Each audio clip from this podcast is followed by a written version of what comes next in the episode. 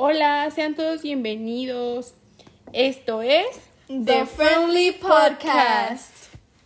Hoy responderemos a una de las cuestiones que más nos han hecho en redes sociales.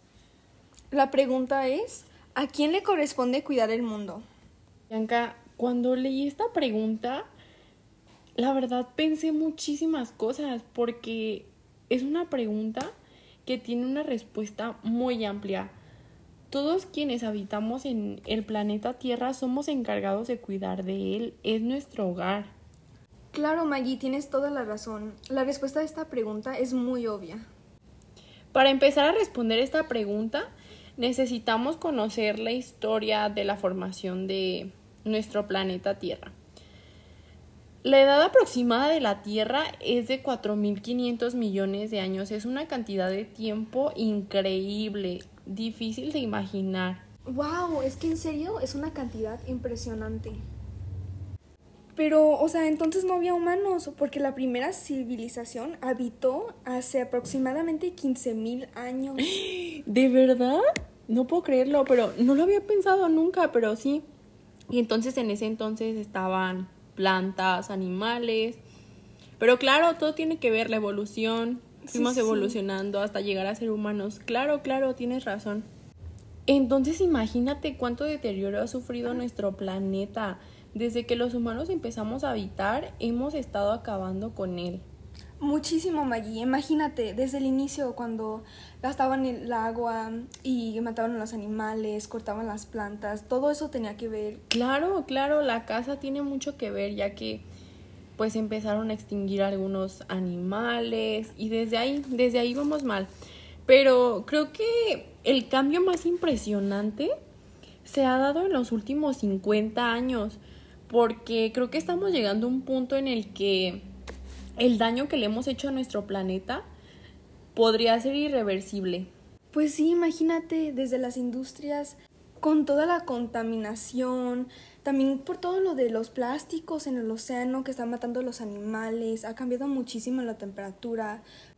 Perdón que te interrumpa, ¿sabes qué es otra cosa que tiene que ver muchísimo? El consumismo.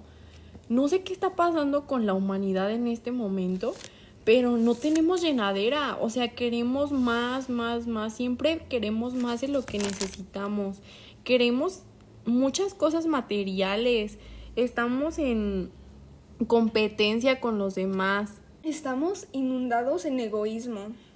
Incluso se nota en las redes sociales también que hemos perdido respeto por nuestro planeta.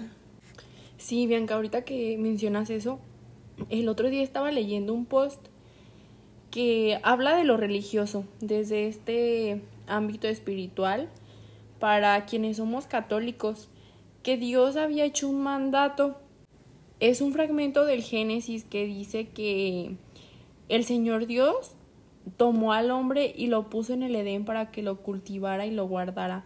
Entonces creo que vamos a llegar a un punto en el que vamos a tocar fondo y vamos a tener que empezar de nuevo.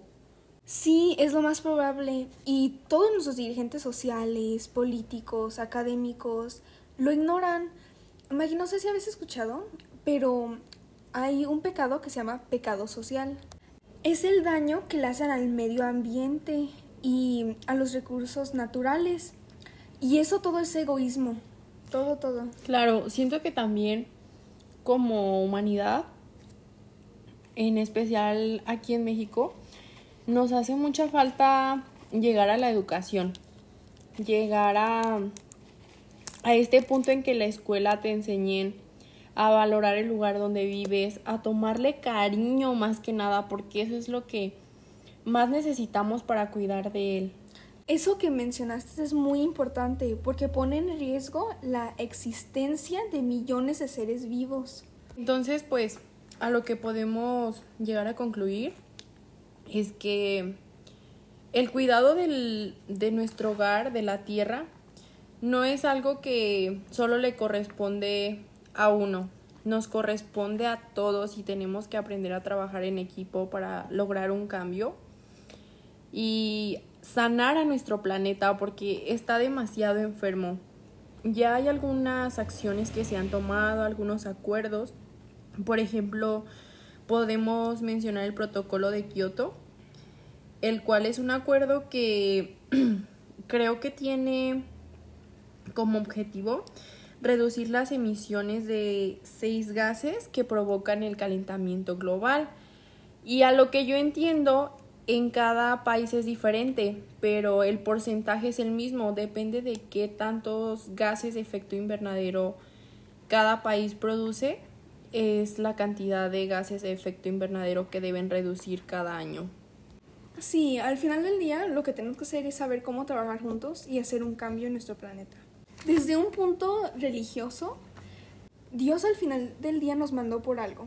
Nos mandó para ser mejores personas, para amarnos y pues para cuidar nuestro planeta y amarlo también. Claro, lo creó para nosotros. No hay ninguna otra razón por la que fue creado. Es para nosotros y para que nosotros disfrutemos de él.